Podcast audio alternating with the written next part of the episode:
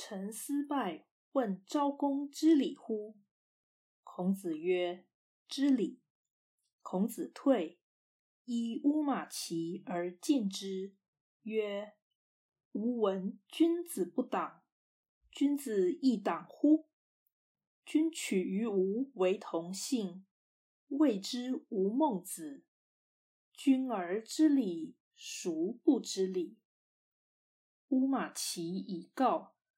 子曰：“丘也信，苟有过，人必知之。”陈思败问鲁昭公知礼吗？孔子回答：“知礼。”孔子离去后，陈思败向乌马齐行礼，并走近他，说：“我听说君子是不结党的。”难道君子也自成一党吗？鲁昭公娶了吴国的同姓女子，称之为吴孟子，以避人耳目。如果这样还叫知礼，那么有谁不知礼？乌马齐将此事转告孔子，孔子说：“我真是有幸啊！一旦犯过。”别人立刻就发现了。道义阐释：此章所示，并非孔子知过能改之心，而是圣人也有的原罪处境，以及君子应有的道义坚持。孔子回答：“知礼，这不是唯心之论。”而是整体性的看法。然而，孔子确实知道鲁昭公有其缺失，故乐见他人以同姓不婚，质疑昭公违反礼制，且以批评者勇于据理力争为喜。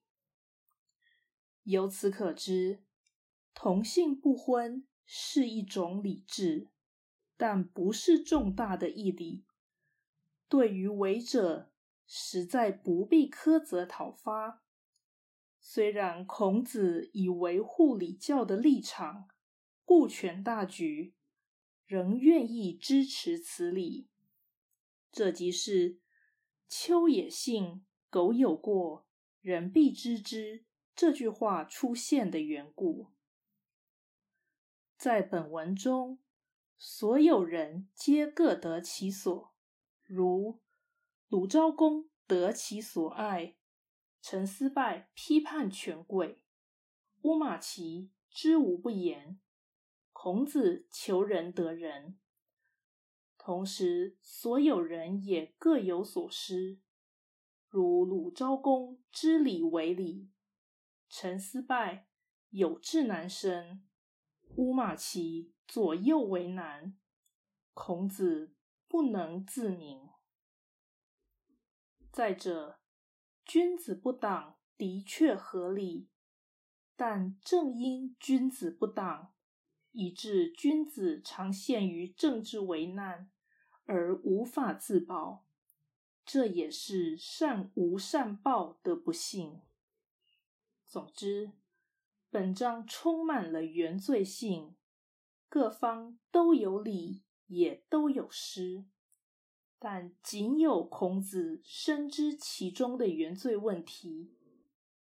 然圣人不为自己辩解的表现，既显示其伟大，又显示其冤枉。